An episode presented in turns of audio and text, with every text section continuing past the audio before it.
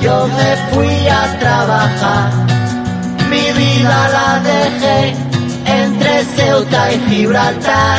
Soy una raya en el mar, fantasma en la ciudad.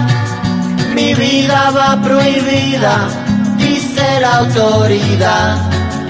Solo voy con mi pena, sola va mi condena. Correré mi destino por no llevar papel, perdido en el corazón de la grande Babilón. Me dicen el clandestino, yo soy el quebra ley. Mano negra clandestina, peruano clandestino, africano clandestino, marihuana ilegal.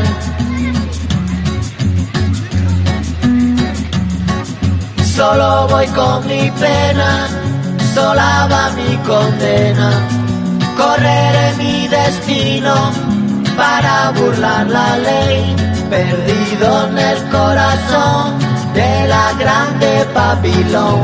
Me dicen el clandestino por no llevar papel. Argelino clandestino, nigeriano clandestino, boliviano clandestino, mano negra ilegal. شوف الله يخليك اذا مات اذا مات ساليت اذا مات تدوز الصب شوف داك السماح من الشمال ديال الكرفان ولا شي ناس يمشيو لموريتانيا ويجي معاهم باش يلقى يزيد راه غادي يعطيو واحد هذا واحد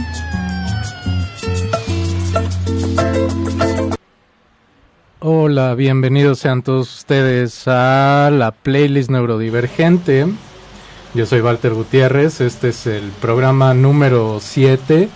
Estamos aquí en el en el estudio Tuna en la colonia San Rafael y hoy tengo a mi primera invitada a este programa. Hola Claudia, ¿cómo estás? Ella es Claudia Aragón, que nos va a acompañar hoy para hablar de salud mental, migración y otros temas. Ella es, eh, es una migrante cusqueña eh, que es también psicoterapeuta y tiene otras especialidades que ella seguramente va a poder presentar mejor que yo. Entonces, Claudia, ¿cómo estás? Bien, bien, bebé, feliz, feliz, feliz de estar aquí. Por fin se logró. Ya estaba como demorándose este programa, como para unir temas y así. Extender las pláticas personales a como la comunidad. Está chido. Exactamente. Sí, justo teníamos, veníamos platicando de de todos estos temas ya los traíamos ahí como medio plancheados y toda la onda, pero nada más no se nos había dado la, la oportunidad de coincidir. Pero qué bueno que estás aquí y hoy les aviso también de una vez, pues sí, primer aviso. este, el programa se va a extender porque el, el programa que está después, disculpen, se me olvidó el nombre ahorita. Ahorita les digo el nombre porque ya, ya ven cómo es uno a veces de frito, pero el programa de hoy que está normalmente después de la playlist neurodivergente los martes. eh, ahorita les digo el nombre, disculpen, es, es muy grosero de mi parte que no me acuerde, pero no va a poder estar Sofía, que es la conductora del programa. Entonces, bueno, nos, nos dio chance de extendernos. Entonces, pues aquí vamos a estar un buen rato. Escríbanos, de- bebés. Pueden escribirnos al Instagram de este programa, también a mi, a mi Instagram. Y pregúntenos lo que quieran. Sí, ¿eh? Este, escríbenos, escríbanos. Siento que otra vez estoy muy lejos. Se me hace que me equivoqué de micro otra vez, ¿verdad? A ver, vamos a probar. A ver. A ver. Sí, sí me había equivocado en micro, claro. No, no es cierto, estaba bien. A ver. ya. No, pues sí es este, pero aún así siento que me escucho medio lejos. No importa, me escucho. Eso es lo importante. avísenos, avísenos ahí al Instagram, bebés. Si se escucha chido o no, y ya. Sí, este, mi Instagram es, bueno, el Instagram del programa es guion bajo p.nd Ajá. y el tuyo, Claudia, ¿cuál es? Claudia.aragons. Aragón con Z al final, ¿verdad? Sí, bebé. Muy bien. Pues sí, justo hoy vamos a estar hablando de migración. Tenemos música sobre migración, tenemos muchísimos temas sobre migración. Entonces, eh, ¿qué opinas, Claudia? ¿Quieres que nos vayamos de una vez al tema? Nos vamos con una canción en Nah, lo que... más con una canción en lo que vemos qué onda y que también nos digan si el micrófono está chido y que nos pregunten cositas. Sí, pregúntenos si, el, mic- eh, si sabemos cuál es el micrófono, porque al parecer no, pero este sí, escríbanos, porfa, interactúen, convivan. este, bueno, vámonos con un par de canciones como es la costumbre. Aparte estoy escuchando como un buen de ruido. Ahorita, ahorita arreglamos esos problemas, pero vámonos a escuchar a Residente con René, una canción muy autobiográfica que habla de su vida, seguro ya la han escuchado. Y después de eso vamos a escuchar Snow the Product, rapera estadounidense mexicana. Y volvemos aquí a la playlist neurodivergente. Ven, vamos a estudiar.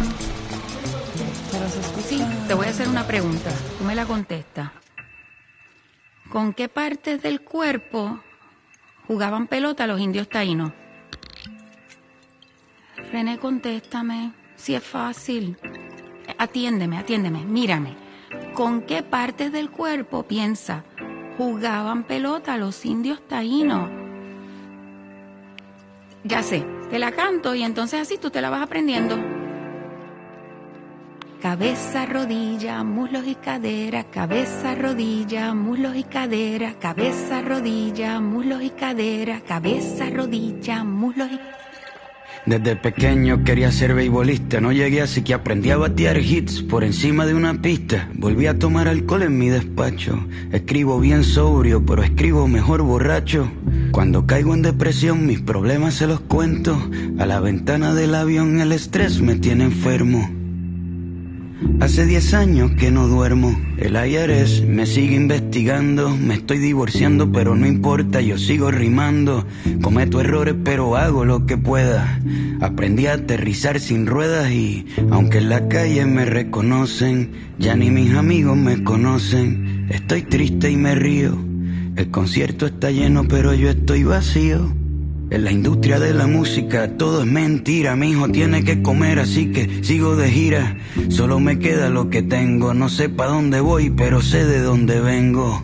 Me crié con Christopher, mi pana, tiramos piedras juntos, rompimos un par de ventanas, corríamos por la calle sin camiseta, en las parcelas de Trujillo cuesta abajo en bicicletas, la bici encima del barro con un vaso de plástico en la goma pa' que suene como un carro, recargábamos batería con malta india y pan con ajo, nadie nos detenía, éramos inseparables, hasta que un día lo mataron entre cuatro policías, mi alegría sigue rota. Se apagaron las luces en el parque de pelota. Ya no queda casi nadie aquí. A veces ya no quiero estar aquí. Me siento solo aquí, en el medio de la fiesta. Quiero estar en donde nadie me molesta, quemar mi libreta, soltar mis maletas. Quiero llamar al 7550822 a ver quién contesta. Las peleas con mi padrastro cuando perdí el control las resolvía con él viendo un partido de béisbol. Me invitó a pelear un par de veces. Me escapé de casa un par de veces. Pero nunca faltó el alimento, nos defendió con música tocando en casamiento, a veces al horno, a veces de lata y microondas, compartíamos todo, la mesa era redonda, clase media baja, nunca fuimos dueños, el préstamo del banco se robaba nuestros sueños, la cuenta de ahorro vacía, pero mami bailando flamenco nos alegraba el día, dejó de actuar para cuidarnos a los cuatro y nos convertimos en su obra de teatro, ella se puso nuestras botas y su vida fue de nuestros logros y nuestras derrotas. Mi padrastro se fue con otros peces. Nos mudamos de la calle 13. Me fui a buscar la suerte en un mar de paja y mi vida entera la empaqué en una caja. En la Universidad de Arte me becaron. A la mitad de mis amigos los mataron. Empecé a rapear de nuevo. Empecé a creer de nuevo. Volví, saqué un disco, me comí el mundo, di un mordisco. En Puerto Rico despidieron empleados, insulté al gobernador, quedó televisado. Censuraron cuatro años de mi calendario, abuela murió, no me vio tocar en el estadio.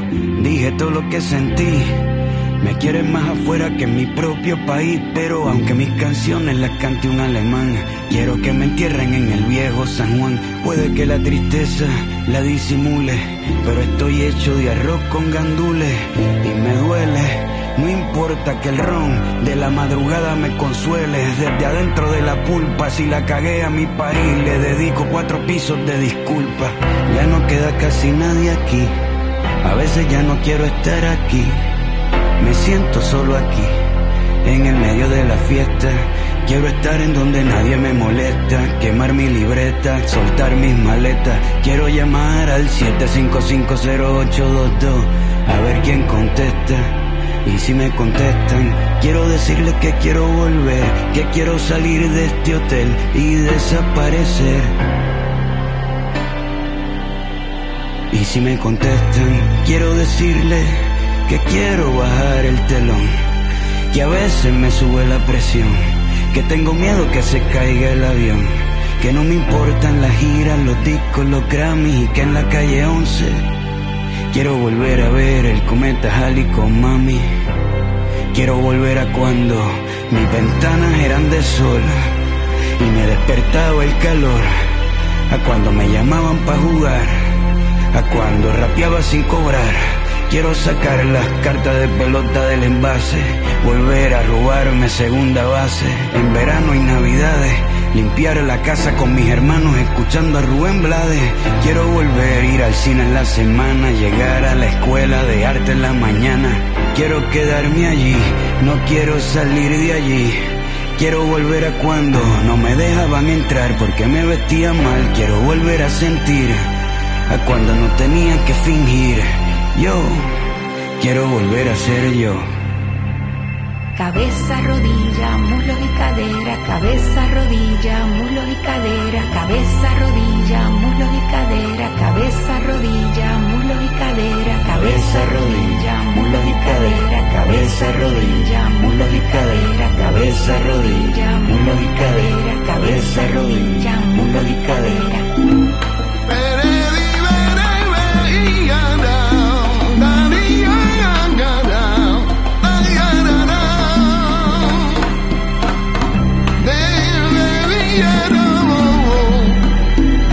Veronica.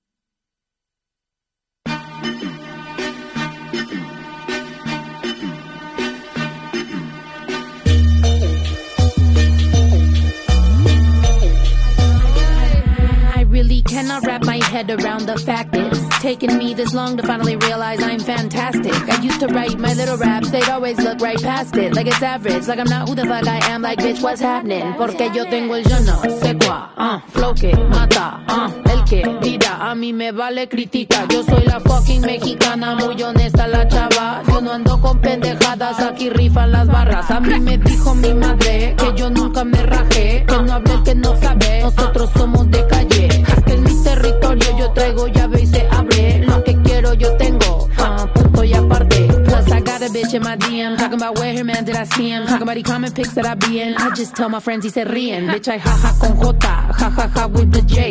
I speak English and Spanish, I'm bilingual all day. Fuck Trump, wait, oops, that slipped out, man, I never know who's in this crowd. Need a pair and a crew fix now, never really know shoot this bitch down. Ni de aquí ni de allá, a mí me gustan los dos. Mucha crema tus tacos y se te quema el arroz. Hola,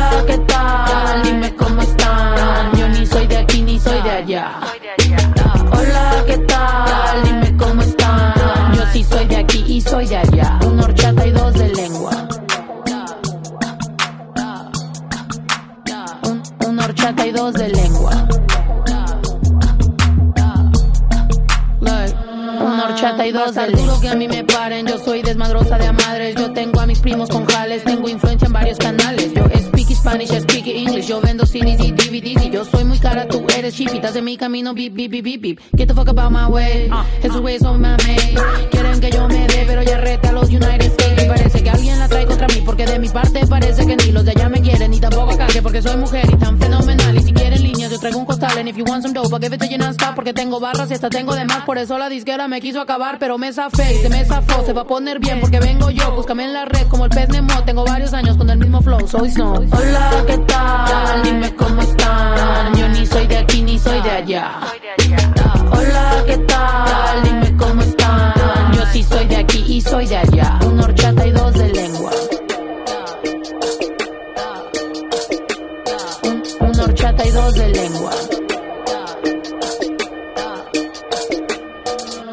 Horchata y dos de lengua.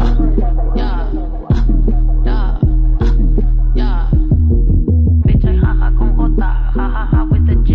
I speak English and Spanish, I'm bilingual all day, okay? Hey, ya regresamos. Escuchamos a René, a Residente con René, que también es René. este, sí, ¿no? Platicándonos de su vida, de sus historias justo de migración, sus historias de, cómo, cómo fue difícil la vida para él cuando era joven y cómo le costó trabajo eh, subir a la fama, ¿no? Que es un tema recurrente de las canciones de Residente, yo creo. Y después escuchamos Snow the Product, una rapera nacida en Estados Unidos, pero con raíces mexicanas que también dentro de su música tiene como tema recurrente siempre hablar de sus orígenes mexicanos, de cómo se siente como eh, como que no pertenece a ningún lado, ¿no? Ni a México, ni a Estados Unidos, ni a Texas, ni a California. Y aparte su, su, su identidad sexual también es bastante fluida, entonces es como el tema constante también de su música. Y ya regresamos aquí para seguir platicando de migración, para seguir platicando de el tema de hoy, obviamente relacionado a los efectos que tiene en la salud mental y pues en la realidad cotidiana de todo el mundo, ¿no? Entonces, pues ¿por qué no empezamos a hablar un poquito sobre definir migración, ¿no? O sea, definir qué significa ser migrante, porque hay muchas formas en las que una persona puede migrar, ¿no? Sí. Entonces, Como la migración no solo está relacionada al salir de un territorio geográfico, sino también puede ser como un cambio de paradigma en tu vida, ¿no? Como yo relaciono la migración como una, una pequeña muerte también, ¿no? Como hay un proceso que dejas un lugar, dejas emociones, dejas familia y es un poco lo que René canta, ¿no? Como todo lo que extraña, todo lo que va perdiendo, eh, como la, la compa también enuncia como su comida y es todo lo que ya no tienes al migrar, ¿no? Al salirte del lugar en donde estás. Entonces para, la- para mí la migración está relacionada también como cambias de casa, es una migración, ¿no? Cambias de estado, cambias de país, cambias de ciudad, inclusive como terminar ciertos vínculos puede ser una migración. No sé qué piensas tú, bebé. No, sí, claro, o sea, totalmente puede ser una migración. Yo siento que, o, o am- al menos en, en mi experiencia, como que escuchar la palabra migrante siempre, y, y siendo, o sea, mi contexto es que soy un mexicano que pues vive en el centro del país y que prácticamente toda su vida ha vivido aquí. Entonces, para mí, escuchar de migración estando tan lejos de la frontera y estando, digamos, bajo el la protección o el privilegio de vivir en la capital del país, siempre me remite a pensar justo en personas que quieren cruzar ilegalmente y bueno, ya más adelante a ver si ahondamos en el concepto de ilegalidad también porque no quiero que suene a que lo estoy apoyando este o que estoy de acuerdo con esa definición pero a personas que quieren cruzar ilegalmente una frontera para buscar una mejor calidad de vida no entonces eso es como lo que inmediatamente me remite pero sí definitivamente hay como muchas formas de migración y también lo que decías cuando platicábamos de este tema no hace poco de la migración local no tampoco como que que se toma mucho en cuenta. O sea, cambiar de estado, cambiar de ciudad es muy complicado. Sí, es bien complejo y más como, no sé, en países muy grandes, ¿no? México es un país muy grande, entonces como las formas de hablar, la comida, la idiosincrasia de ciertos estados es muy distinta a la de Ciudad de México. Entonces, hay mucha gente que no resiste como migrarse, migrar como a la ciudad.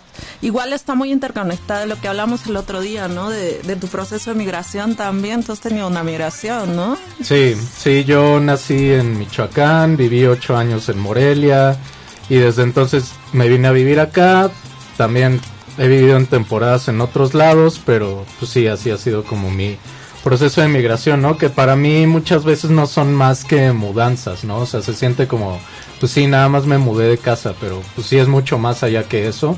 Y también, si ustedes viven en la Ciudad de México, no me dejarán mentir que simplemente mudarte de colonia se siente como que estás en otro lugar, ¿no? En un Sí. lugar como bien diferente, con sus eh, respe- respectivas dimensiones y todo, ¿no? Pero pues tú también eres migrante, ¿no?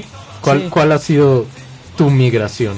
La mía. Hablando así como territorialmente. Uf, a ver, yo nací en Cusco, pero me fui a los 15 años a Lima porque Lima es como el Perú de muchas formas, sigue siéndolo. Entonces me fui a estudiar a la universidad, a estudiar psicología y viví sola por mucho tiempo. Esa fue mi segunda migración.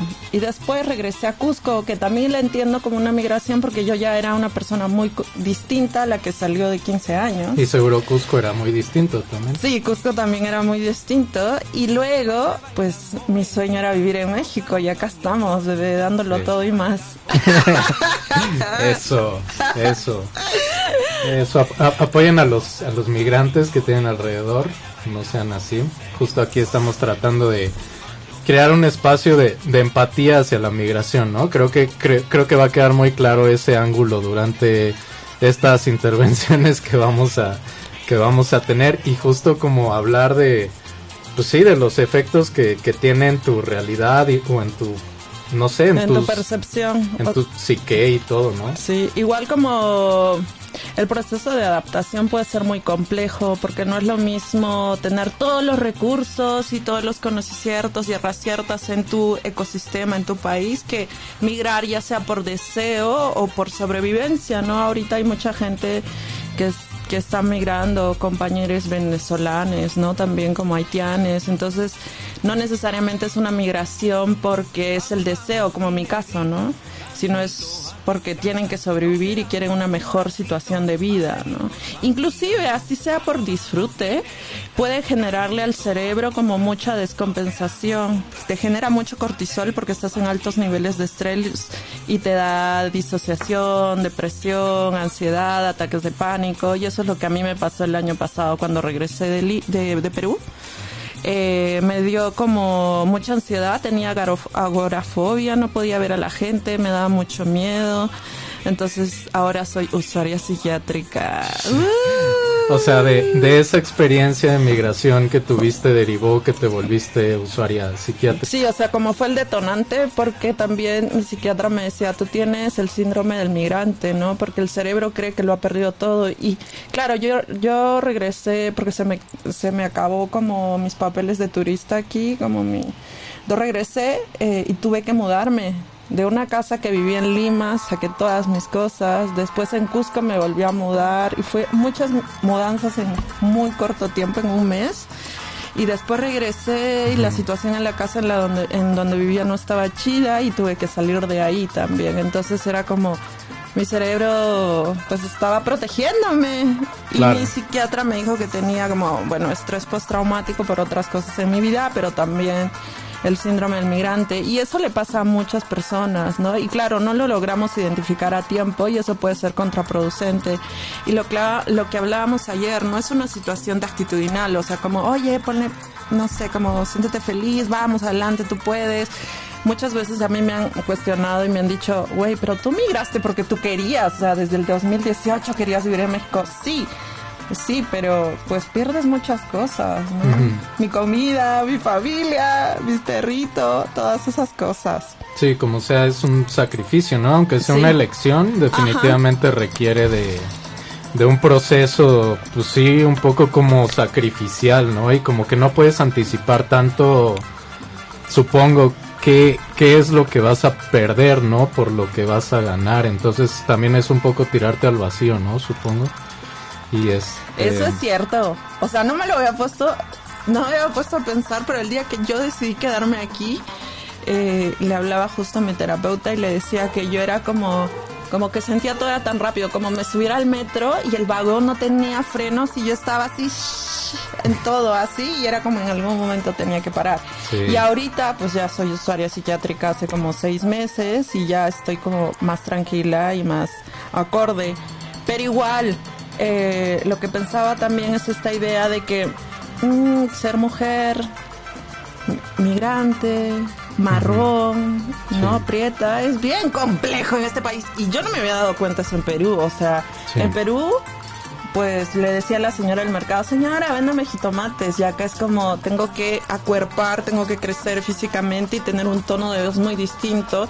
Y decir, bueno, míreme, yo existo, ¿no? Y no me había, o sea, nunca me había pasado. ¿Y, y tú crees que es porque te identifican o te prejuzgan como extranjera o por qué crees que es nada más por ser mujer? Por ser leída como mujer creo que sí. Ya. Y porque también hay muchos usos del lenguaje de aquí que yo no los tengo. Las formas de preguntar a cuánto están las cosas y como eh, no sé, ustedes tienen muchos modismos así como medio extraños que no que estoy aprendiendo, pues entonces sí es por ser, y también porque en mi como físicamente, pues muchas veces como soy medio como andrógina a veces, o sea, no saben cómo tratarme, entonces también la gente se queda como raro así. Sí, no, claro, y también el contexto de los mercados y ese tipo de cosas, ¿no? Suelen ser eh, personas más bien conservadoras, ¿no? O sea, sí, sí, sí muy amables y receptivas, obviamente, porque se dedican al comercio, pero definitivamente sí puedes sentir como el peso de sus prejuicios a veces, ¿no? O sea, yo lo he sentido y pues yo soy una persona que se puede leer como masculina y, y, nada, ¿no? O sea, tampoco tengo como realmente nada en mis... Bueno, tengo el cabello largo, tengo tatuajes, tengo perforaciones, pero creo que eso ya es más norma que nada. O sea, sigo siendo una persona muy, digamos, normal en mi apariencia, ¿no? Y en cómo puedo ser interpretado y he sentido como el peso de esos, de esos prejuicios, ¿no? Uno llega a, ejecutar el lenguaje del lugar, como dices también, así como de claro. Tengo que dirigirme a la, a, la, a la señora de esta forma y al señor de esta forma y si le quiero pedir un kilo de esto tiene que ser así. No, sí es complicado. Es un poco complejo, pero igual no es difícil. Igual lo importante es como conectar con una red de apoyo, lo que hablábamos el otro día, ¿no? La red de apoyo es súper importante porque cuando migras, sea por deseo, sea por sobrevivencia, te despojas de muchas cosas, de tus pertenencias, de tus lazos cercanos, entonces de alguna manera es muy inseguro. Por eso te decía lo de mis papeles, que tenía que arreglarlos, porque pues me, ese papel me avala de que soy una persona que puede ir a un centro de salud o a una estación de policía y decir, me está pasando esto y no ser ilegal y que no tenga ninguna facultad frente al gobierno. Sí, eso, eso es tristísimo, ¿no? O sea que que, que, esos servicios a la ciudadanía o a las personas en general estén determinados por pues por lo eh, por el estatus migratorio, ¿no? Que a final de cuentas es un concepto bien bien vacío, o sea, es la verdad, es un concepto súper vacío, ¿no? Que nada más depende de que autoridades emitan ciertos documentos con base en cosas súper arbitrarias, ¿no? Que también son desde, desde el nacimiento son privilegios de alguna manera hasta un poco heredados, ¿no? O sea, porque también es, es otro, es un tema similar al de migrar por gusto o por necesidad, ¿no? O sea, claro que va a haber personas que van a tener la necesidad de emigrar y esa necesidad de emigrar a lo mejor va a estar determinada desde los derechos que, obtuvieron en el nacimiento, ¿no? Justo el estatus. Y también como esta cuestión del colorismo. A mí cuando fui a sacar mis papeles, pues ahí te das cuenta que una persona que es mucho más blanca o de otro país como de más al norte o de Europa, le, como que es todo muy rápido, muy accesible, no hay tanto prejuicio. En cambio, mi situación fue más violenta, ya te conté, fue Sí. heavy. Que no vamos a entrar en detalles porque no quiero tener problemas con México y que me deporte. Si nos están escuchando el Instituto Nacional de Migración, les mandamos un saludo, los apreciamos. Un besito. Este, Entonces, eh, justo ahorita mientras que hablabas me ponía a pensar como todo lo que podemos estar experimentando a partir de esta migración, incluso a nivel físico, ¿no? Como eh, ciertas corporalidades eh, pueden sí acudir a espacios de salud mental para hablar de sus procesos, hablar de lo que les pasa, de lo que no están entendiendo y como otras no. sí, sí, los servicios de salud pues no son accesibles para todo el mundo, esa es la realidad.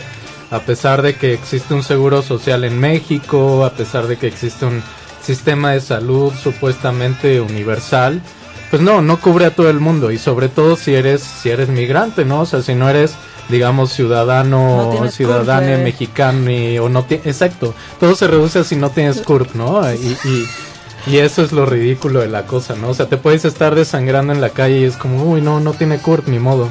Exacto. ¿Y, y cómo tomas esas decisiones, no? Está, está horrible. Y como también puede ser eh, bastante, o sea, para una persona que viene de Estados Unidos o de Europa es mucho más fácil acceder a todo este proceso de migraciones porque no es que pagues 100 pesos, es una cantidad grande, ¿no? Entonces, ¿cuántas personas que vienen para refugiarse aquí al final no pueden arreglar sus, sus papeles? Y cuánta vulnerabilidad tienen también, cuántas mujeres, cuántas personas eh, de disidencias también no pueden sostener eso. Sí, y la mayoría de las personas que llegan, pues no es como que lo reciban realmente como con protección, ¿no? Así con estatus de refugiados, o sea, más bien se les recibe como delincuentes y se les persigue o se les deja su suerte y pues su suerte puede ser muchísimas cosas, o sea, sabemos de lo peligroso que es México, de todo toda la cuestión relacionada a crimen organizado que hay sucediendo, de toda la cuestión de crimen de Estado que hay sucediendo, de toda la cuestión de crimen contra contra contra las mujeres que, que hay sucediendo, ¿no? Entonces, pues está definitivamente no es el mejor lugar para llegar México. Ay, bueno, no seamos No es el mejor. No sean catastróficos, no No, no, no, yo nada digo que no es el mejor. Yo creo O que sea, no es sí, el mejor. para ciertas corporalidades no. O sea, para ser una persona leída como mujer, ser marrón, tener tatuajes es bien complejo, ¿no? Sí. Entonces, igual, ayer hablábamos un poquito sobre cómo, cómo en estos procesos de migración interna también ocultamos muchas cosas, ¿no? Ocultamos nuestros modismos, ocultamos nuestras costumbres, porque claro, vivimos, bueno, Perú es un país que es racista, clasista y colorista, México también lo es, entonces como hemos negado muchas veces nuestra identidad para tratar de adaptarnos y no necesariamente nos hemos sentido bien, ¿no? Ocultando, no sé, a nuestras abuelas que hablan lenguas indígenas. ¿no? Que se visten de determinada manera, porque claro, nos van a leer como, no sé, gente que no puede acceder muy fácilmente a la educación o que no tiene cierto estatus para poder convivir con nosotros, ¿no? Claro, sí, escuchaba que platicabas más temprano en, en Placer con Clitorito que habías estado de, de gira por Radio Nopal.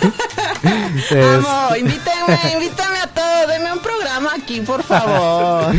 aquí vamos a hablar con las autoridades de, de la radio para que te den un, un turno, yo creo que te lo mereces. Pero escuchaba que decías eso, ¿no? Justo de, de tu familia eh, indígena que te decía que no hablaras quechua porque ibas a estar en desventaja, básicamente ese era el, mensa- el mensaje, ¿no?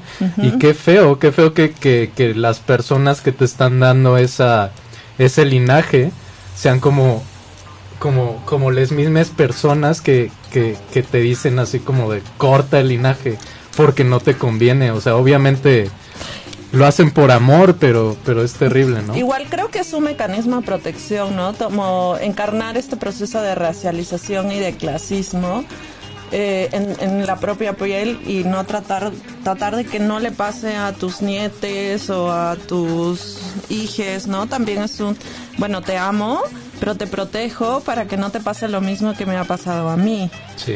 Sí, pero es muy doloroso, es, es muy doloroso como este, eh, porque yo creo que también, porque México es muy parecido a Perú, este, la cultura oral, la cultura tradicional, como sanar con plantas, le- leer textiles o cosas así, se va perdiendo porque, claro, está esta, esta cuestión del centralismo, lo que decíamos ayer, ¿no? Casi todo está en Ciudad de México o en otros estados mucho más grandes igual y en Perú está en Lima. Entonces todos van a migrar porque aquí se puede lograr muchas cosas que en sus pueblos no. Sí, sí, y pues tiene que ver con la, con el tipo de vida al que se aspira también, ¿no? sí Sí, es, es una situación bien terrible. Yo digo, no sé, no sé a qué altura de, de mi linaje tengo como raíces indígenas, pero pues definitivamente las sé de tener, pero justamente no sé porque pues seguramente alguien decidió cortarlo en algún momento, así como de dejemos de ser indios, así que que literalmente es algo que escuché mucho de mi familia, así como, ay, los indios esto y los indios lo otro, ¿no? O sea, usar, usar indio como una palabra ofensiva siempre, siempre fue una cosa, eh, pues presente, ¿no? En mi, en mi linaje, en mi familia, entonces pues sí creces acostumbrado, acostumbrada a eso, ¿no? Eh, ¿Qué te parece si vamos... a una canción A canciones. sí qué canción vamos a poner Ahorita vamos a escuchar a La Duda. Ya llegamos a la parte de la banda norteña. y esta canción que se llama Soy Ilegal. Y después de La Duda, vamos a escuchar a Lisandro Mesa, que esta la Uf. pediste tú, sí con Lejanía. no mames es que esa canción yo la canté y la lloré en el avión que, que me traía a México cuando ya traía todas mis cosas de Perú llorando así ah. Qué recuerdos. Bueno. Vamos a un bloque algo nostálgico. Regresamos aquí a la playlist neurodivergente. Yo sé que hay mil historias como esta, pero esta es la mía.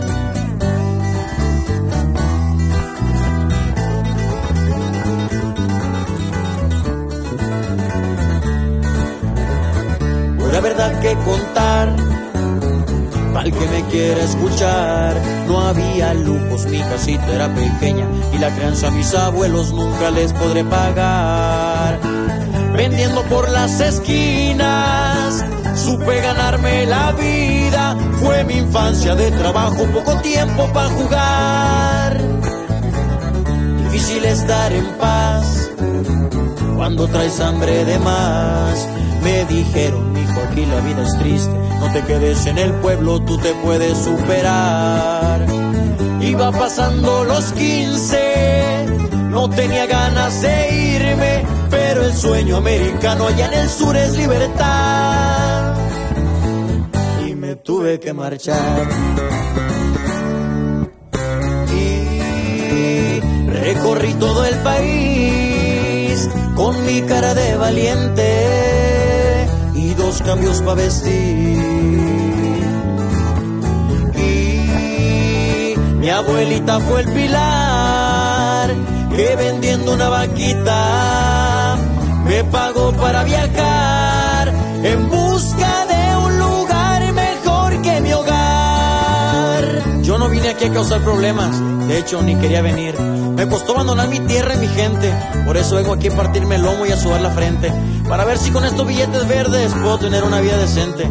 Tal vez soy mexicano, tal vez soy de otro país. Yo solo sé que daría todo por volver a mi cama a dormir, porque aquí no les importa saber por qué y de dónde vendrás. Aquí me miran con desprecio, solo porque soy legal. Era para toda mi gente que se la rifó en la frontera. Somos la duda. Horas y horas viajé y a la frontera llegué. Con los nervios abrazados a mis miedos, era mi prueba de fuego brincar el cerco y correr. Difícil pero te obligas a confiar en la mentira de un coyote que no sabe si es que te quiere comer.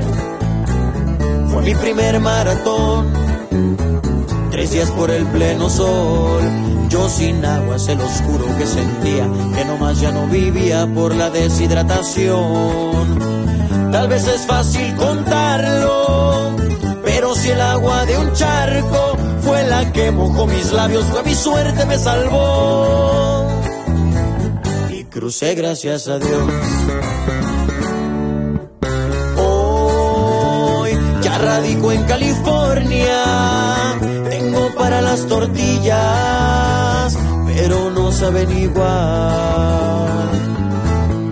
Hoy me conduzco en pavimento, pero las peras del pueblo sueño con un día pisar. Difícil solo porque soy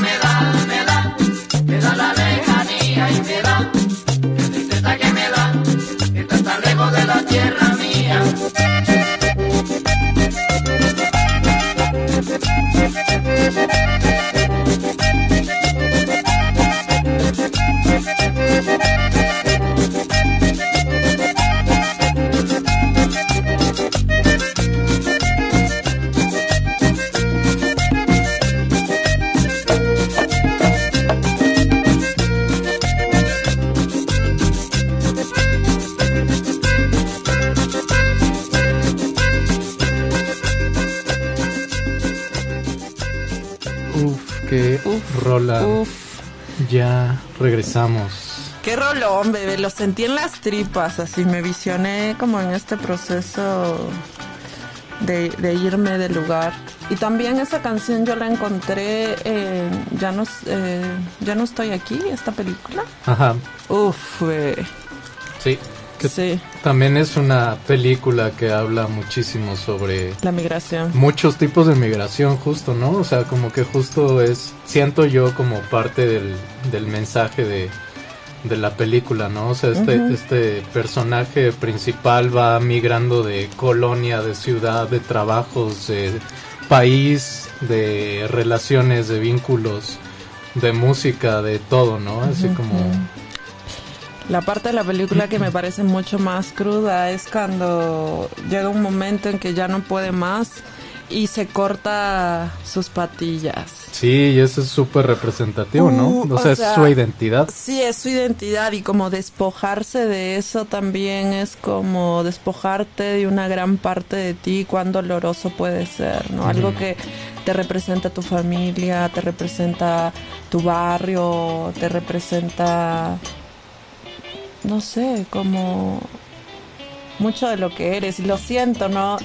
Estoy como justo ahorita pensando en mi proceso de migración y como yo muchas de las cosas que me hubiera gustado traerme no me cabían en dos maletas de 23 kilos, ¿no? No me cabían Claro. mis polleras de mi abuela, sus sacos, no, no cabían todas esas historias, no cabía mi perro, el Inti, mis hermanas, mi mamá, mi papá, ¿no? Entonces es, eh, es bastante, como me da pena, como me da pena como, como también decir que este proceso fue un poco para salvarme, para darme un voto de confianza y decir, vamos a ver qué pasa estando sola en un país, ¿no? En un país donde no conoces a, a nadie y donde has elegido estar sola y, y aferrándote a tu sueño. O sea, te lo pusiste un poco como un, un, un reto personal. Sí, o sea, de alguna manera sí, porque eh, yo la primera vez que vine a México fue cuando me separé, estaba casada siete años y me separé y entonces México fue, uff, locura, es que México es intenso, bebé. o sea, México Ah, es de- intensísimo. sí. de todo, entonces yo como me comencé a reencontrar con muchas partes de mí misma. Y ahora pues México es mi hogar, ¿no? Entonces puede ser muy angustiante para mí o lo ha sido en ciertos niveles. Pero yo me siento muy feliz de descubrir lo que puedo descubrir de mí aquí. Sí, seguramente has descubierto muchísimo. Tú, tú, yo, yo tengo la impresión de que México ahorita, no sé si ahorita nada más, pero como que últimamente ha sido más notorio para mí al menos, se ha vuelto como un, un atractor de, de la migración. O sea, mucha gente migra hacia México, ¿no? O sea, y, te digo, siempre ha sido así por la posición geográfica de México, por el tamaño de México, por muchas cosas, ¿no? Pero siento que últimamente hay una especie de como de oleada de personas que, que están llegando aquí, o sea, un- en un volumen tal vez más, más alto, ¿no? ¿Tú crees que es así? Yo creo que sí, bebé, porque fíjate que antes era mucho más fácil que como turista te dieran 180 días, ¿no? Ahora te dan 90 días o te dan solamente la cantidad de días que viene en tu, en tu vuelo. Y eso a mí nunca me había pasado. Yo vengo desde el 2018 y tengo compas y amigues que han venido y les han dado 13 días. Wow. Y es como, ¿what? Siempre te daban 180 o 90. Entonces yo creo que sí está, está cambiando. Y, y de hecho para aplicar a tus papeles, para que te den tu CURF y tu residencia temporal, pues es un poquito más complejo que antes, ¿no? Ujú. De alguna manera. Entonces yo creo que sí. Puede Sí. ser por eso. Sí, yo creo que sí está, está pasando y bueno, también está ligado a, a otros fenómenos no tan buenos relacionados a la migración, ¿no? Como la gentrificación y ese tipo de cosas, pero, pero pues sí, es por eso que la migración es un tema tan complejo y pues más cuando estamos viviendo una oleada de incremento de la migración al país. Igual también creo que es una migración a, a nivel mundial, o sea, todo el mundo está como moviéndose porque lo que ha pasado en la pandemia también es que hay mucha gente que se ha dado cuenta que, que sí les gustaría hacer ciertas cosas que, que dijeron que iban a hacer, ¿no? Como yo creo que a mí la pandemia también me dijo, güey, o sea, si tú quieres vivir en México, ya vete y si puedes Sí. hacerlo, ya hazlo. Eh, pero tampoco no quiero que tomen que estoy romantizando la migración porque la, en, en, sí la migración es un proceso complejo, ¿no? Y hay mucha desventaja del país de donde vengas, ya ahorita lo hablábamos, ¿no? Como del colorismo, el racismo, el clasismo, el lenguaje, ¿no? Entonces hay ciertas personas que son leídas de diferente manera y van a tener mayores privilegios que otros. Y cuántas personas están en situación de precarización por ser migrantes que no tienen un acceso a tener un CURF que es tan necesario. El CURF. Sí, no me lo voy a tatuar mi CURF. no, no lo hagas. Pero no, sí, es, es completamente real y, notorio, ¿no? Esto, esto que está pasando y, y, pues bueno, también todo esto está como o, se relaciona con, con, la cuestión de la... O sea, también hay una especie de, a pesar de que todo sigue tan centralizado en el mundo, digamos, capitalista, porque pues eso es, es un mundo capitalista y muchas de estas condiciones vienen derivadas del estilo de vida capitalista y de las condiciones sociales capitalistas en las que nos tienen viviendo, eh, provocan esta centralización, ¿no? Porque provocan la concentración de poder, eso es lo que el, lo que el capitalismo provoca, ¿no? Una centralización de poder y el poder se puede traducir de muchas formas porque hay muchos tipos de poder y entonces esto también deriva en la centralización de las ciudades, pero al mismo tiempo está esta corriente que mencionas de una una migración generalizada porque pues sí, acabamos de pasar una pandemia en la que todos dije, todos, muchas personas así pensaron seguramente así de tengo que hacer lo que quería hacer en cuestión de, de mi movimiento por el mundo porque me puedo morir, o sea, como que todos nos, nos vimos más vulnerables, ¿no? O sea, en ese sentido. Entonces esa es una razón. También la cuestión de, este hay muchas personas que, que cambió su situación y ahora permanentemente trabajan de manera remota, ¿no? Entonces también eso les da libertad de decir, ah, claro, pues ya puedo vivir en donde en donde yo quiera y también como que empezó a haber una migración hacia hacia las partes periféricas periféricas de, de, de las de los límites territoriales de los países, ¿no? Entonces... Y este, también como justo ahorita que hablabas en la gentrificación me hacía pensar mucho como en Cusco y en el Valle Sagrado, ¿no? Mucha gente que es de Lima y que pues tiene un nivel económico muy, muy bueno, se van allá y las rentas son súper caras y la gente que es de esos pueblos ya no puede vivir ahí. Creo que eso también pasa en Oaxaca y en otros pueblos de acá que ya ves un espacio y en el mercado ya no hay gente local, sino hay pura gente, no sé, de las capitales o gente extranjera. Y también cuán perjudicial puede ser eso para el espacio. Pues claro, o sea, definitivamente lo es, lo es porque siento que también provoca que mucha gente llegue con una mentalidad de vida un poco como como de, de usar y desechar, siento yo. O sea, llegas a un espacio, te apropias de él, lo utilizas, lo explotas y probablemente después lo desechas y dices, bueno, ya me voy a otro lado porque ya Puerto Escondido está muy feo, ¿no? O ya hay mucha delincuencia o ya el, el, agua ya no se puede tomar porque ya no hay agua, que es justo lo que ya está pasando, ¿no? En lugares justo como Puerto Escondido en Oaxaca, o sea, Puerto Escondido ahorita está sufriendo una gentrificación depredadora pues increíblemente terrible que, que pues es, es como digamos el, el proceso anterior de lugares como no sé la colonia Roma no aquí en la Ciudad de México. Ahorita vas a la colonia Roma y esto no se debe de tener con una lectura xenófoba pero la verdad es que la mayoría de las personas que ya habitan el lugar pues son personas extranjeras que, que por su origen tienen un poder adquisitivo más grande y eso es todo lo que lo que les hace diferentes, ¿no? Y entonces pues si la gente que vive ahí resulta desplazada y, y, pues terminan en una situación de vida terrible. Eso pues es cierto.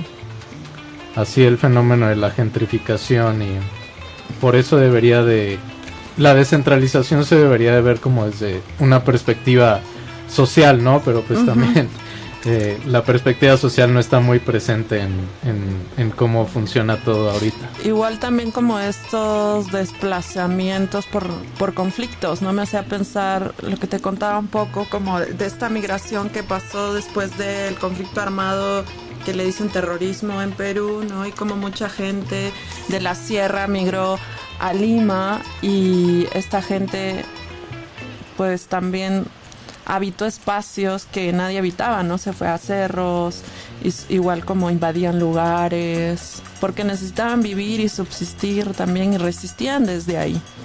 Sí. Pero era por qué? Porque en ese momento Lima era todo el Perú y nadie se daba cuenta que estaba pasando eso. Y eso creo que también muchas veces pasa aquí, ¿no? Como que todo lo que pasa en la ciudad, pues es más notorio de lo que pasa, no sé, en un pueblito en Toluca, no sé. Sí, claro, o sea, y han habido muchos, muchas resistencias, ¿no? Y resistencias armadas y todo también aquí en, en México y obviamente en todos los lugares hay, pero también la narrativa, digamos, este más grande, la narrativa de la norma siempre es como justo dices, ¿no? Los terroristas, los los ejércitos, los paramilitares, los este levantamientos armados, pero nunca hablan de las personas despojadas que están tratando de defender su territorio o nunca los ponen como las personas que están tratando de cuidar los recursos naturales también, o sea, cuántos cuántos ambientalistas no no mueren en México todos los días, ¿no? O sea, y, y bajo total impunidad, o sea, bajo total impunidad nunca no hay, nunca hay justicia en esos casos, nunca hay una investigación de cuáles son las causas de de, de, esto, a pesar de que son muy evidentes, ¿no? O sea, son corporaciones que controlan recursos y que cuando les interesa un territorio, pues no, no, no se van a detener para tomar ese territorio, ¿no? Entonces... Igual también como es una cuestión histórica, muy burocrática, ¿no? Y está abrazada por la corrupción, Sí. ¿no? Entonces, sí, como liberar como o transformar o replantear eso depende de gente que nunca llegaremos a ver inclusive no necesariamente los políticos Sí, pues tendría que haber un cambio estructural de, de pues sí, de la sociedad, de cómo funciona la cuestión del Estado y la relación con, con las personas, ¿no? O sea, simplemente, digo, no sé, aquí ya nos podemos poner muy políticos, pero hasta la figura del Estado de pronto se vuelve cues- cuestionable, ¿no? Así de, ¿qué, qué realmente es el Estado, ¿no? O qué, qué es, qué hace el Estado por, por ti como persona, ¿no? O sea, igual eso que hablabas hace un rato no como la legalidad e ilegalidad de las personas. Cuán legales o ilegales podemos ser si somos como seres humanos que vivimos en este planeta no sí. Entonces, creo que no está chido que existan fronteras, pero lamentablemente las hay para seguir engranando este sistema capitalista que perpetuándolo. Vamos a salir a quemar algo hoy de aquí a este programa. de- definitivamente, bebé, definitivamente. Oigan, ¿y ustedes cómo están por allá? Nosotros estamos muy, muy clavados con el tema, pero la verdad es que está buenísimo. Eh, ahí escríbanos si quieren participar. Justo ahorita mientras eh, estábamos escuchando música, hablábamos de que tal vez Telegram puede ser un buen canal para, para interactuar.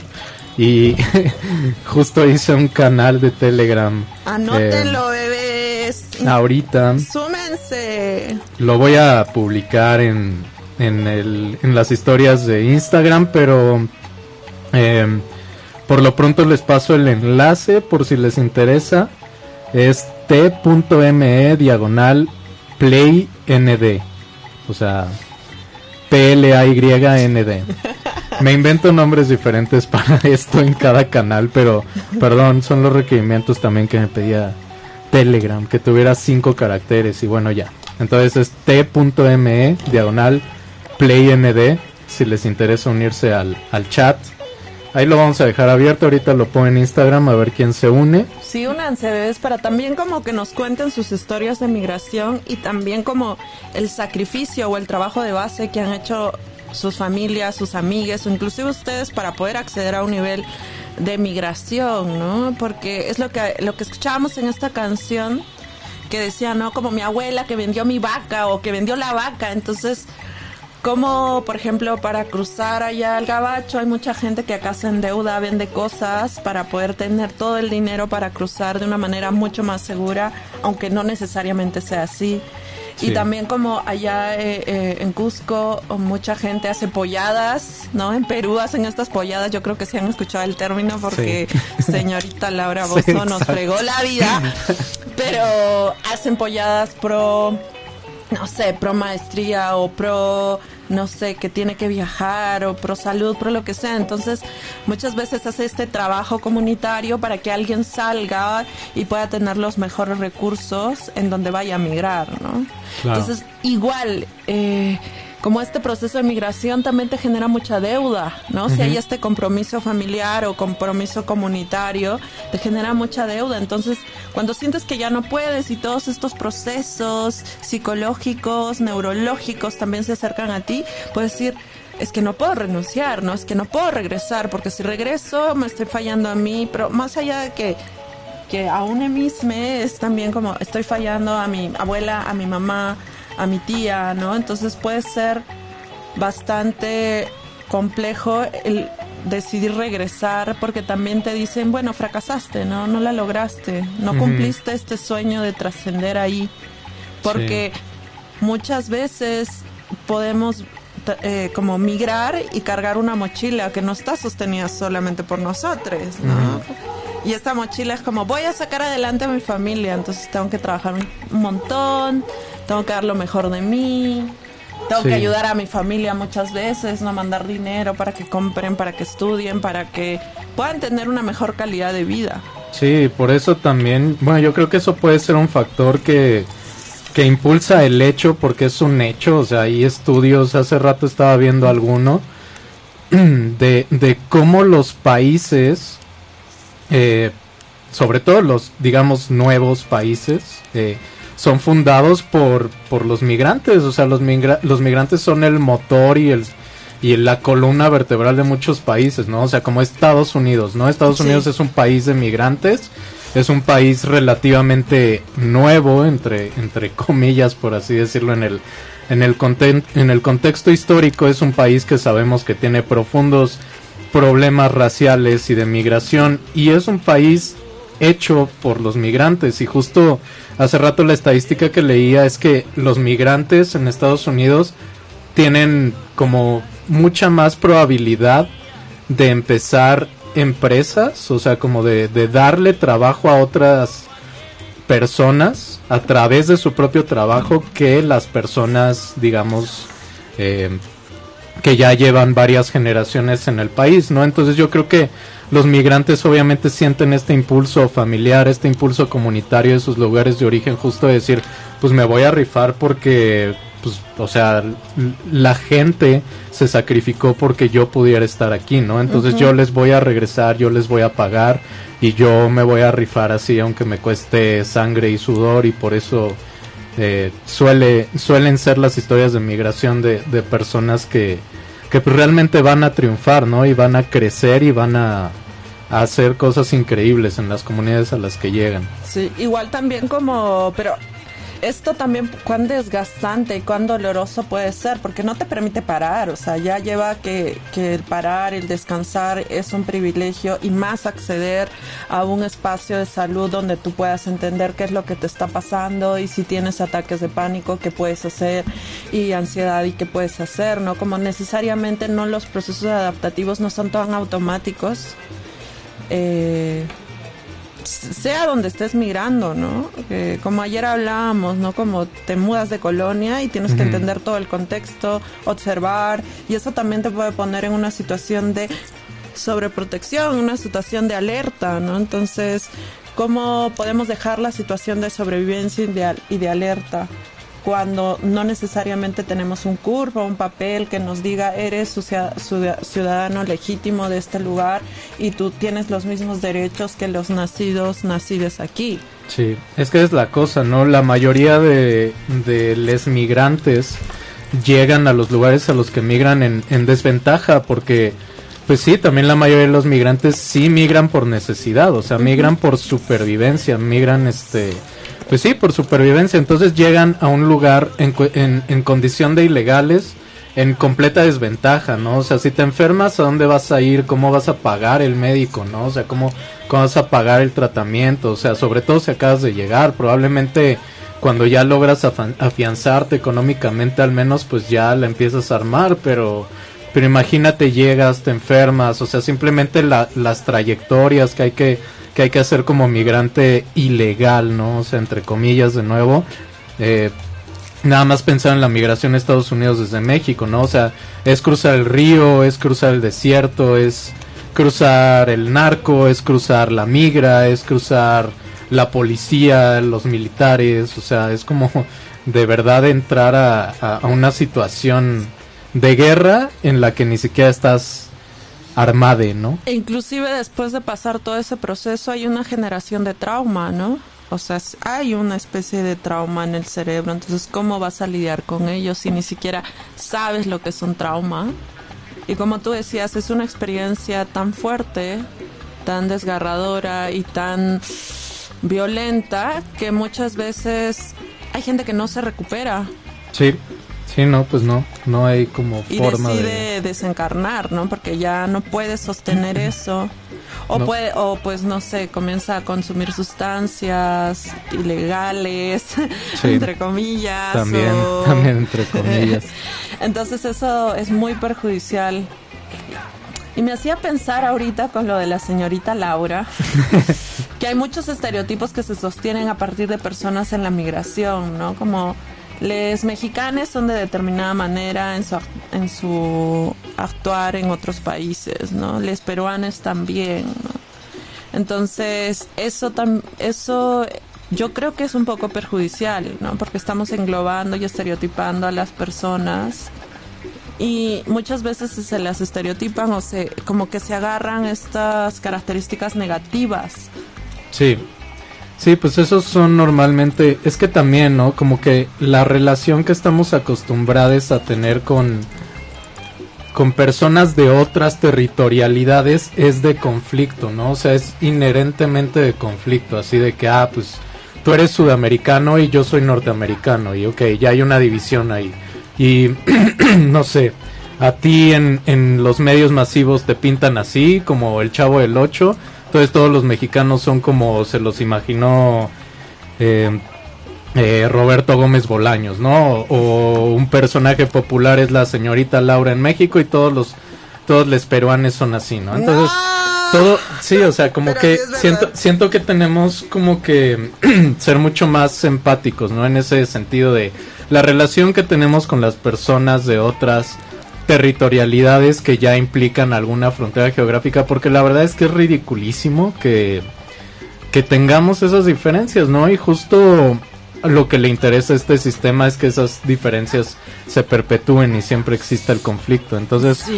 Creo que es un acto revolucionario el tratar de zafarse de ese de ese conflicto, ¿no? Sí, y también como no solamente desde territorios como muy lejanos al nuestro, sino también de, de personas de aquí dentro, ¿no? Como ser mucho más amables con personas que vienen de otros espacios donde no necesariamente se habla el español como primera lengua y ser mucho más cordiales. Sí.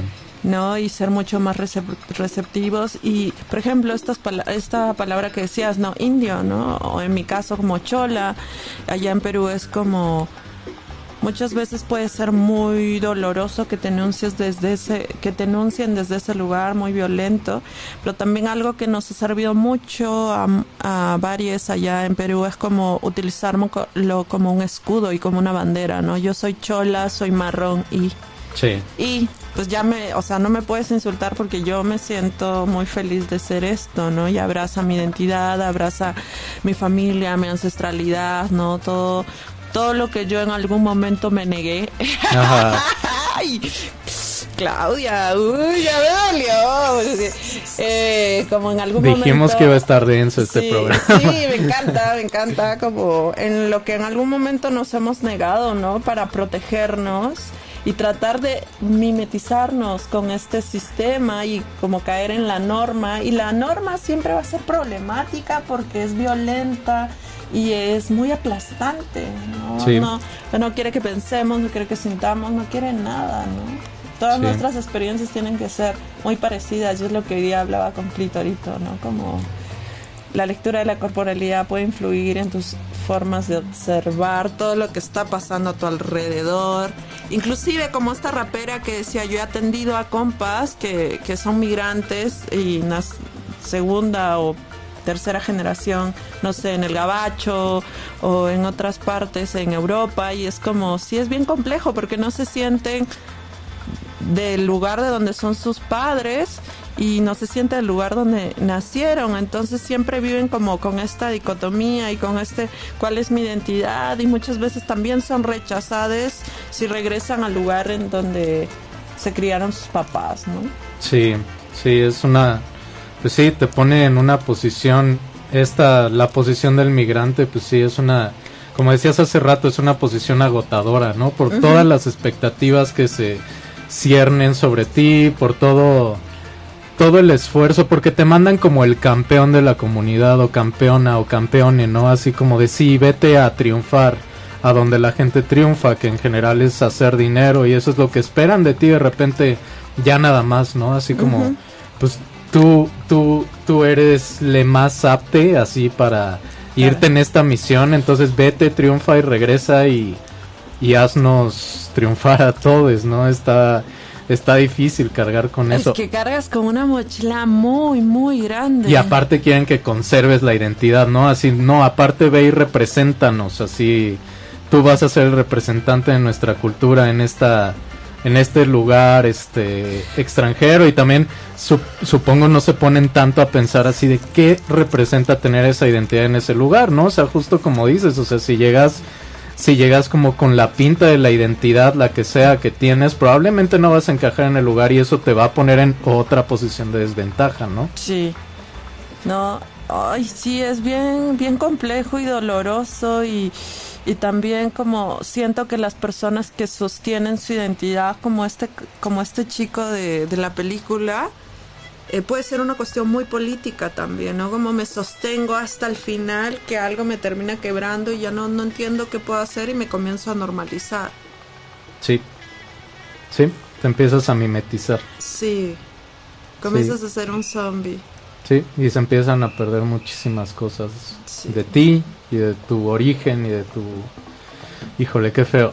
Oye, ¿qué te parece si nos vamos con un par de canciones? canción. Ahorita ya nos extendimos 15 minutos del programa, pero pues vamos a darle hasta que hasta Se que nos corran de aquí. Ah, hasta que nos tengan que sacar arrastrando. No, no es cierto, pero vamos a escuchar un par de canciones más y también vamos a tener que empezar a pensar en más canciones. Si tienen peticiones, hasta estaría bien recibirlas. ¿eh? Sí. Ahorita vamos a escuchar a, a tu tío, el chacalón. A Papá Chacalón. Preséntalo, oye. Uh, Papá Chacalón es cuando canta los cerros bajan, ¿no? Uf. Y cuando murió, literal, toda la gente que vivía en los cerros bajó. Fue un, un Wow. entierro masivo y hay gente que le pide como milagros también. Es Un ídolo. es un ídolo y sus canciones, esta que vamos a escuchar que, que yo le escogí es como habla de la migración, ¿no? Como qué pasa cuando migras, qué tienes que hacer, porque claro, el migrante tiene que levantarse mucho más temprano porque se tiene que desplazar a diferentes lugares. Sí. No les voy a spoilear la canción, así que escúchenla. Pongan atención a la y que letra. les, les encante y sí, busquen a Papá Chacalón en, en Spotify, en YouTube y escuchen música peruana porque está bien chida. Igual vamos a escuchar esto y regresamos aquí a la playlist neurodivergente.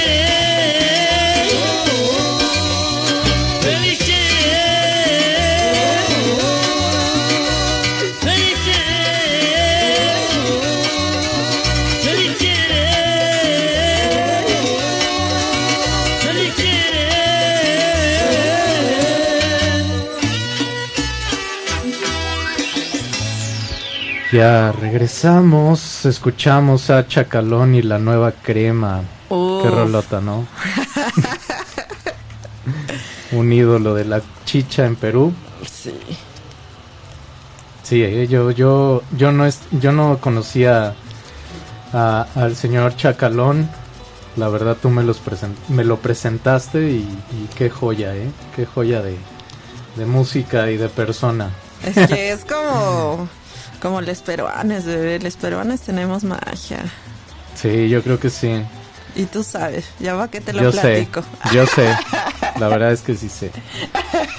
No lo voy a negar.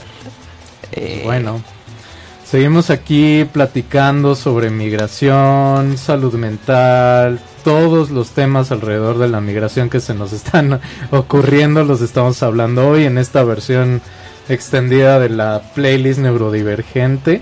Muchas gracias por seguirnos escuchando, por aguantarnos tanto tiempo el día de hoy, pero eh, hoy no pudo haber Nemosin, ese es el nombre del programa, ya me acordé. Eh, no pudo haber, entonces bueno, estamos aquí como cubriendo un poquito el espacio, agradezco también que, que se nos haya ofrecido y pues aquí, aquí seguimos, aquí seguimos platicando sobre migración, ¿no? Ahorita en el corte platicamos de, de algunos otros temas como eh, pues o sea cuáles son como condiciones específicas de, salud mental que se pueden detonar con, con el fenómeno el fenómeno de la migración no Eh, claro, específicamente puede darte como ansiedad, ataques de pánico, estrés crónico también, como dificultad de adaptación, dependiendo del lugar en el que vivas. Por ejemplo, tengo una, una acompañade eh, que migró desde Perú a, a un lugar en Europa y como ese lugar en Europa es tan ordenado, tan higienizado, puede ser muy disruptivo para el cerebro. O sea, vivir, no sé, en México, en Perú, en Colombia, en Sudamérica, y donde hay comida en la calle, donde muchas veces tienes que ir muy rápido, ir a un país, no sé, en Europa, donde todo es mucho más lento, es más organizado, hay mucho respeto, ¿no? Y la gente no tiene este nivel de cercanía física como lo pueden tener personas de esta parte del mundo, puede hacerte sentir como muy mal que no no no perteneces, ¿no? Que no generas lazos de empatía, que no que no generas nada porque no hay estas muestras de afecto.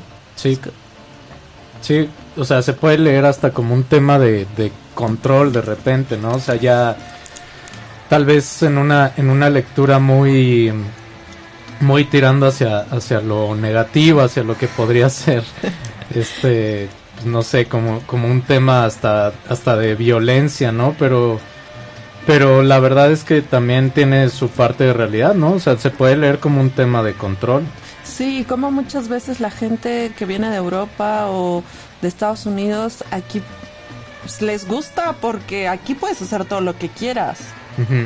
¿no? Y como hay esta sensación de libertad, ¿no? Esta sensación de, bueno, puedo hacer lo que se me dé la gana y no necesariamente voy a ser juzgada como sería, no sé, en Canadá, en Australia, ¿no? Entonces, entonces muchas de las personas a las que yo acompaño, pues tienen estos conflictos, ¿no? ¿Cómo me saco este chip de sobrevivencia de ser una persona que viene de, Sudamérica? Sí, sí, exacto. Pero también cuando vienes como de, pues vamos a decirlo, ¿no? Tal cual, cuando vienes del privilegio blanco, puedes hacer lo que quieras porque literalmente puedes hacer lo que quieras. O sea, es muy difícil que alguien te ponga un alto, ¿no? Y obviamente, siendo una persona café, una persona negra, o sea, las condiciones pues ya también son determinadas por tu raza, ¿no? O sea, no es como sí, que... por el color de tu piel están completamente determinadas. Sí. No, ta- no vamos a tener el mismo nivel de apertura que las personas blancas. Sí. Me has hecho recordar cuando una vez me revisaron en el aeropuerto y estaba viniendo a México en Panamá y me revisaron, me llevaron a un cuarto que no tenía perilla y no tenía, no decía nada y me metieron a rayos X, me revisaron toda mi ropa, le metieron como agujas a mis zapatos porque cre- pre- pensaban que era burrier y que estaba llevando drogas cuando no y era por cómo me vestía y porque tenía un collar que tenía una calaverita y dijeron, no sé, dio narco, miedo. una cosa así. Sí, claro, los, las revisiones aleatorias, ¿no? No eran tan aleatorias. Porque Nunca al son lado mío había una mujer blanca con una niña y un señor y era yo como dormida. de- Despiértese. Y de hecho mi prima, que es migrante colombiana y vive aquí, me decía que a ella también porque tiene tatuajes en la cara y es muy andrógina y tiene eh, como está no está como su identidad visual no está muy ligado a la feminidad y entonces es como siempre la paraban en el aeropuerto, siempre le dudaban que era ella en el pasaporte, o sea, espacios muy violentos. Sí, o sea, cruzar fronteras es un proceso terrible, aunque lo hagas por la vía legal, por así llamarla. Es, es terrible, es un proceso horrible, o sea, aunque tengas todo en orden, aunque no estés cargando droga, aunque lo que sea, pueden decidir que te ves raro, rare, y, y, y te hagan una revisión exhaustiva que, que sobrepase tus límites. Y, y tú no vas a tener forma de decir que no si lo que quieres es cruzar o si lo que quieres es no acabar en la cárcel o acabar golpeado o hasta hasta hasta hasta acabar. Digo no es como que anden asesinando personas en, en, en los aeropuertos no pero digamos que un aeropuerto es la es la forma de cruzar fronteras más de la élite no o sea como Más, más del privilegio. más del privilegio pero Sí, porque me hacías recordar ahorita como por ejemplo la caravana migrante, ¿no? Como eh, los compas que vienen de, de Centroamérica para ir al Gabacho y cómo vienen en, bu- en camiones y cómo han muerto, los asesinan y cómo muchas mujeres también en su deseo de emigrar son víctimas de trata de blancas, ¿no? Entonces, que les quitan todo sí en situación de vulnerabilidad y una el deseo de un mejor futuro, inclusive también dentro de la migración interna, ¿no? Como a muchas niñas las traen de pueblos, les dicen, ah, sí, te vamos a mandar a estudiar y no sé qué, y todavía hay como este anhelo y la confianza de los padres porque no tienen nada más, no tienen un futuro más, no sé cómo decirlo, como un futuro más seguro. Y claro, mandan a sus hijas y que después ya no las encuentran. Sí. Sí, se vuelve un tráfico de, de, humanos.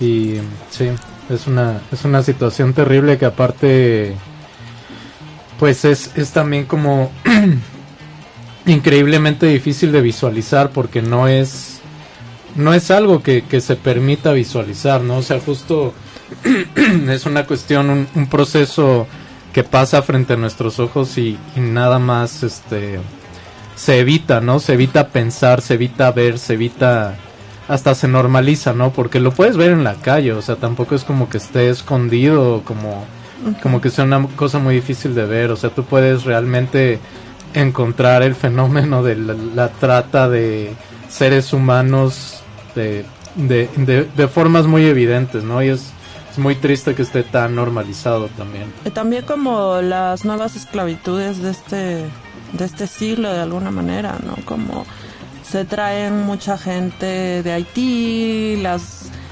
como las hacen vivir en condiciones muy precarias y les ponen a hacer trabajos muy operativos y no les pagan nada o inclusive solo les dan comida y ni eso, ¿no? Ujú. Sí, es, es esclavitud tal cual, ¿no? Y, y de por sí, o sea, todos estamos como en nuestros, nuestro, nuestra forma de, digamos, de producir y de recibir una recompensa, recompensa que también, o sea, hablar de recompensa cuando, cuando hablas de trabajo, pues no debería de, ser, ¿no? O sea, es de nuevo esta cuestión de lo que hablábamos hace rato, cómo dices que una persona es ilegal o cómo, cómo decides que una persona no puede no puede tener lo que necesita para tener una vida digna, ¿no? Que, que pues básicamente ahorita se determina con dinero, pero no para todas las personas es igual de, de accesible llegar a tener dinero, ¿no? Una cantidad de dinero que, que realmente eh, represente una vida digna. Entonces, pues cuando traduces todo eso a la cuestión de, de, de, de cómo, o sea, de, de, de cómo las personas somos empleadas, pues sí vivimos bajo condiciones bastante similares a la esclavitud, ¿no? Sí, de alguna manera sí, también como no tener tu curva aquí te hace acceder a trabajos que no vas a tener un nivel de re- remuneración muy bueno. No. Entonces, por ende, una calidad de vida buena tampoco.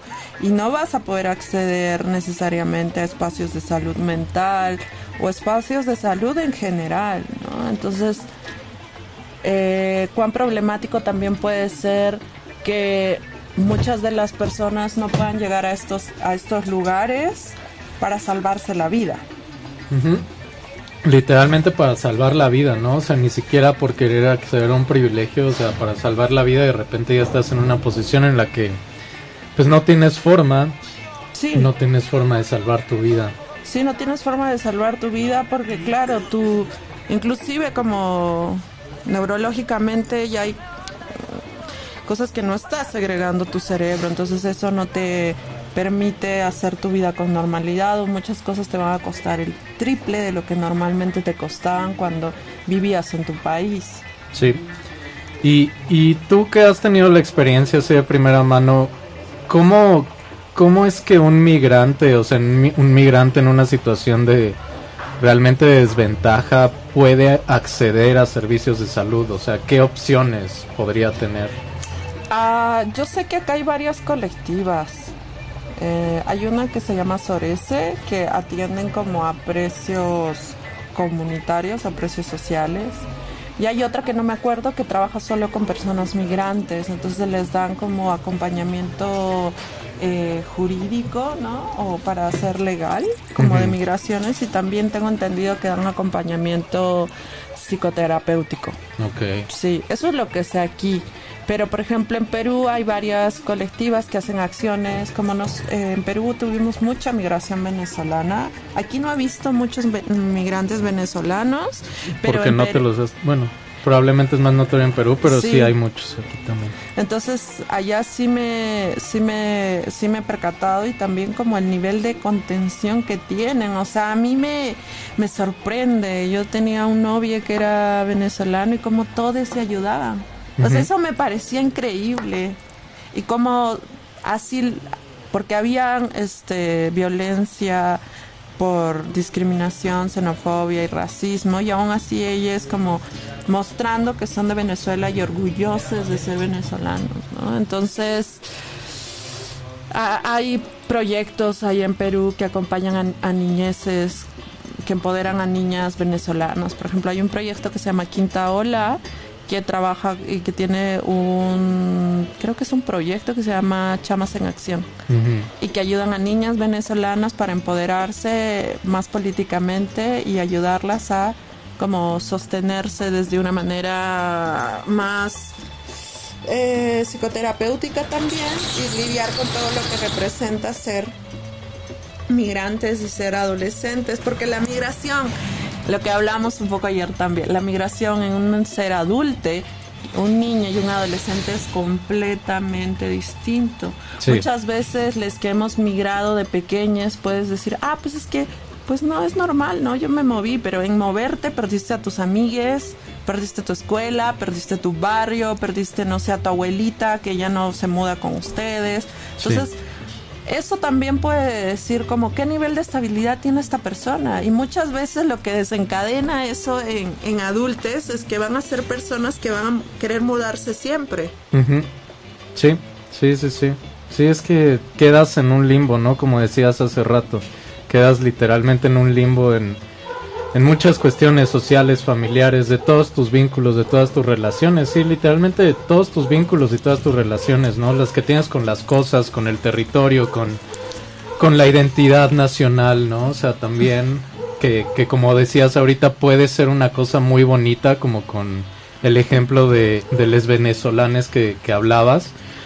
Eh, el patriotismo puede llegar a ser una cosa muy bonita en el sentido de la comunidad, ¿no? Y de abrazar a tu comunidad fuera de la, del territorio de tu comunidad, ¿no? Pero bueno, también sabemos que, que el patriotismo tiene, tiene Tiene, tiene muchos problemas. Sí. Mira, aquí, aquí me escribe, me escribe Mo, que es, que es una, una amigue que, que ella también ha experimentado la migración de muchas formas, pero mira, ella, ella, ella comenta que le pasó lo contrario a esa cuestión de sí, tú vete, hazte grande, represéntanos, o sea, para ella fue más bien como todo lo contrario, dice, mi familia me quería en Estados Unidos con ellos, querían que me casara y tuviera familia, tuviera auto, etcétera.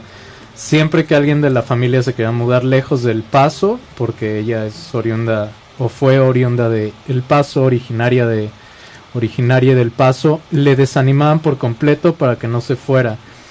Y yo cuando dije que me iba a venir a la Ciudad de México para dedicarme más al arte, le salió toda la xenofobia, me preguntaban que qué le veía al centro del país, y hasta me insultaron diciendo que no iba a durar acá viviendo sin mi familia, entre comillas. Llevo casi 10 años viviendo sola y aunque al principio tuve muchas dudas, no fue fácil y no tengo toda la vida resuelta. Soy una persona muy independiente y más feliz de lo que alguna vez fui allá. Y bueno, ese es, ese es el comentario. Ay, y- qué increíble, bebé. Me da, me da ganas como de ese sticker de brillitos del gatito. Le mando ese sticker de brillitos. Muchos brillitos de gatito. Oye, eso está bueno, así, stickers radiales. Sí. Sí, muchas veces como, como te decía hace un rato, ¿no? Como este proceso de salvarte y como darte un voto de fe para, para terminar de autogobernarte. Y lo que decía me resonaba mucho porque también es como, yo tenía mi vida muy resuelta en Perú, ¿no? Pero migrar también fue despojarme de esas resoluciones, de esos mandatos, de esos deber ser, por abrazar mi querer ser. Y pues no necesariamente cuando quieres ser algo todo va a estar armado de tal medida en que va a ser va a salir mágicamente y va a ser muy hermoso no hay mucha lucha hay mucha pregunta hay mucha duda. Eh, yo me acuerdo que cuando estaba aquí llovía en, en noviembre creo yo decía ¿por qué no estoy en mi bosque viendo cómo llueve y estoy acá en esta ciudad me quiero regresar no pero es un proceso también de, creo que es de, de habitar tu propio centro, tu propia casa y entender también que claro, el territorio es lo que te acerca a algo, pero también extensión de ese territorio termina siendo tú. Claro. Yo me creo, o sea, yo siento que mi cuerpo es Cusco y Perú, ¿no? Y mi Claro. mamá y mi papá y todos les que extraño, a mi Inti Sí. y así. Sí, sí, sí, definitivamente las raíces son un tema mucho más, pues mucho más profundo. Es más, yo me atrevería a decir hasta mucho más místico y espiritual Hay que hacer un programa que una. de eso. Sí, sí, ya. No, no quiero, no quiero entrar ahí ahorita, porque ahorita también estoy en una En un posición en la que me puedo clavar muchísimo, pero este a lo que iba con eso es que quería decir que va mucho más allá de una de una curp, ¿no? O sea, de tu, tu territorio, tu origen, todo, o sea, qué, qué feo, ¿no? Pero bueno, así es como, como funciona ahorita aparentemente. Entonces, bueno, tenemos CURPS, tenemos DNIs, tenemos, todos tenemos un número, ¿no? Un número, exacto.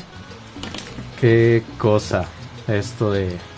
Tiene que ver también con la digitalización de, de todo, ¿no? O sea, como que volverte un número es, es inevitable ahorita por cómo funciona el flujo de información, que también nos podríamos clavar en eso, pero...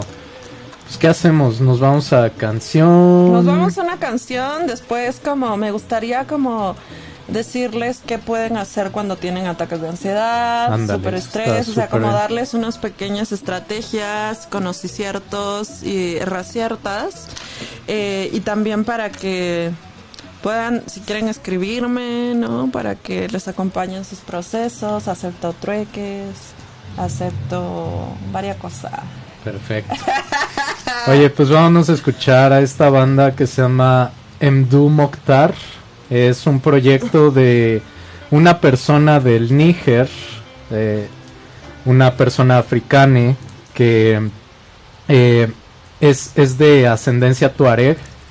Eh, los tuareg son un, un, un- un- grupo de personas que han vivido ancestralmente en el norte de África y siempre han migrado. Son, son una comunidad migrante, ¿no? Entonces migrar para ellos es natural hasta que se empezó la división de los estados-naciones, sobre todo en los sesentas, que les partió la vida y las comunidades tuaregs, las comunidades tuareg ahorita pues están más fragmentadas que nunca y justo en los sesentas tomaron la identidad de un poco de la música psicodélica del blues, lo mezclaron con sus con su música ancestral y de ahí viene más o menos lo que hace Mdu Mokhtar.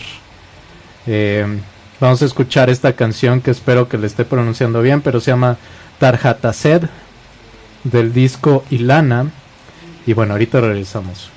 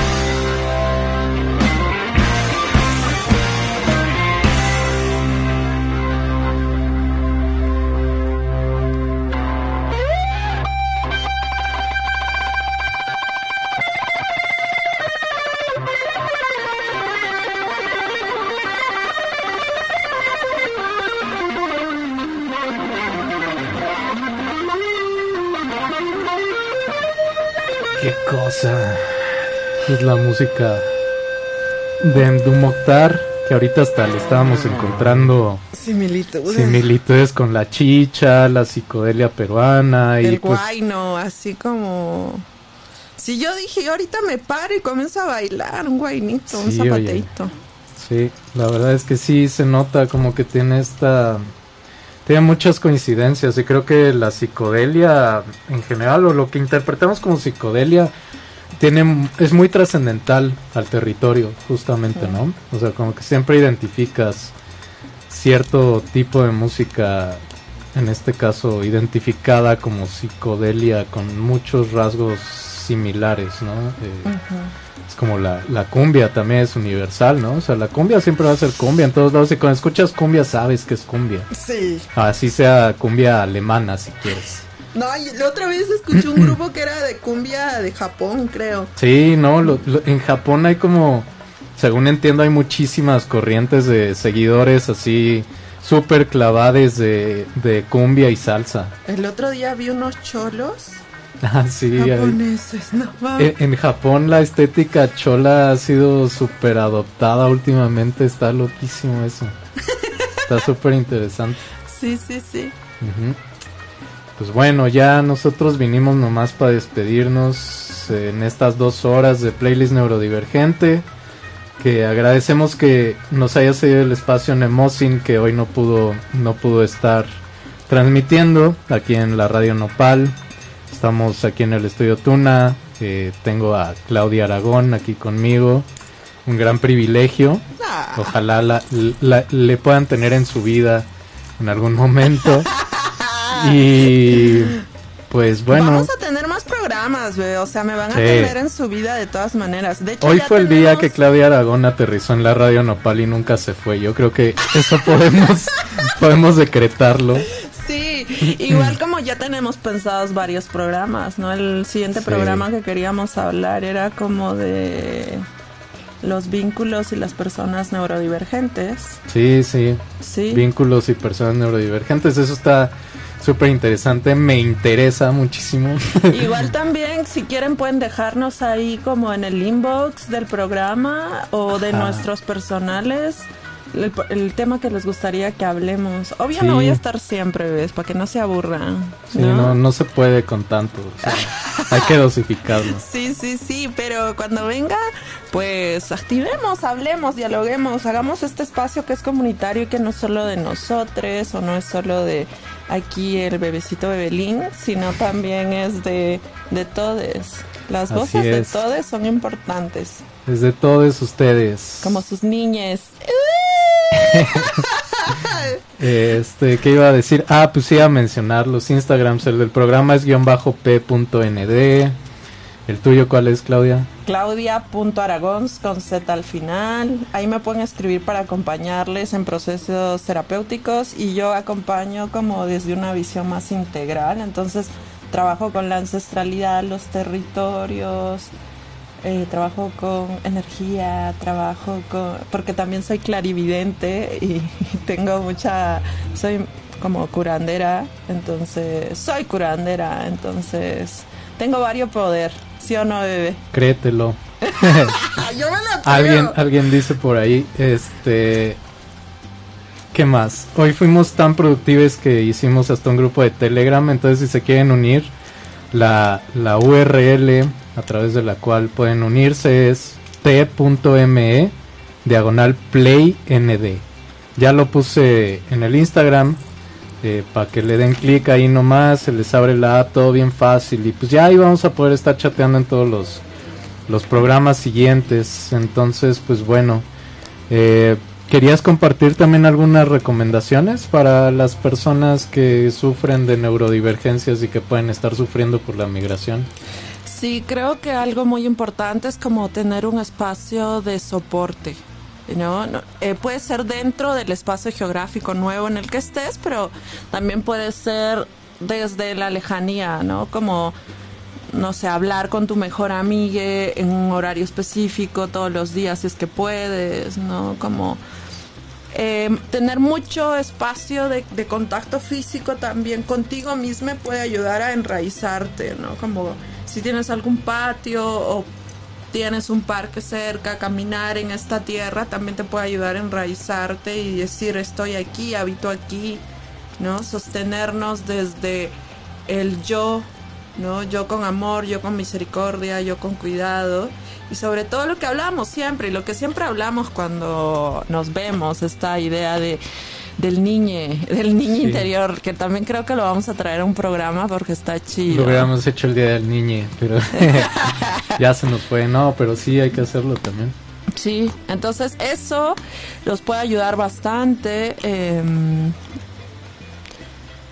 conectarte con la respiración, conectarte con el presente también puede ayudarte mucho. Escribir qué es lo que estás sintiendo y lo que estás pasando.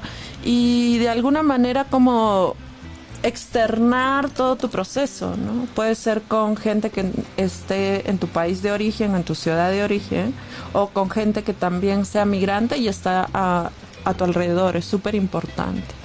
Y entender que de alguna manera no estás sole, ¿no? Porque eso también nos puede hacer sentir que estamos muy aislados y lo que nos genera como el proceso de migración muchas veces es sentir que no tenemos nadie alrededor. Y ahora con la era de la globalización y de lo digital es un poco más fácil como llamar a tu mamá que está en Perú y decirle, oye, feliz Día de las Madres, ¿no? Sí, Feliz Día de las Madres a todas las madres.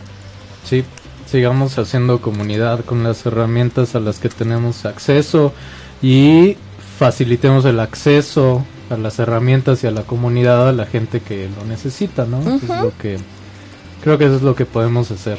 Sí, igual también me pueden escribir a mis redes sociales, claudia.aragons, y yo acompaño, y no creo como en el dinero o en las monedas y en los papelitos esos como única moneda de intercambio, sino también en los trueques. Entonces hay días que yo atiendo solo trueque.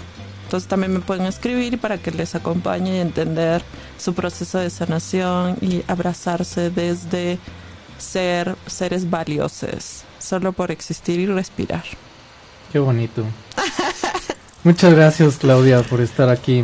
Gracias, Muchas gracias a por ti, se logró después de tantas veces que queríamos hacer esto. Muchas gracias a todos por escuchar, muchas gracias a la Radio Nopal por el espacio, al estudio Tuna por ser tan acogedor. Eh, pues nada, vámonos con el chacalón, ¿no? ¿Otra vez o qué? Sí, otra vez. El chacalón, a ver, Papá vamos a Chacalón escuchar representa. Esta canción que, que pediste tú, Claudia. Em, claro que sí. ¿La quieres presentar? Sí, esta canción es una canción que habla como del dolor, es un, del amargo amor, ¿no? Sí. que puedes tener esta canción es como muy centrada en un otro, pero también este amargo amor que te puedes tener a ti mismo, yo lo veo desde ese lugar, ¿no? Y que muchas veces no nos podemos escuchar porque no somos chides con nosotros mismos, somos bien tiranes. Sí, somos. Somos, Somos. somos la Soraya Montenegro sí. de nuestra historia. ¡Ay, bebé, te llegó! Sí, así que me agarré la cara. Si, hubieran podido ver mi expresión. te eh. derretiste. Sí, fue como de close-up de telenovela. bueno, pues nos escuchamos el próximo martes. Este programa pues va a estar disponible pronto ahí para que lo escuchen de nuevo si quieren, para que lo compartan. Ya les avisaremos en el Instagram. Muchas gracias de nuevo, Claudia. Muchas gracias a todos por escuchar. Gracias a todos. Ya nos vemos pronto conmigo en Radio Nopal Sí, y en sigan. playlist Neurodivergente. Besitos. Sigan en Radio Nopal.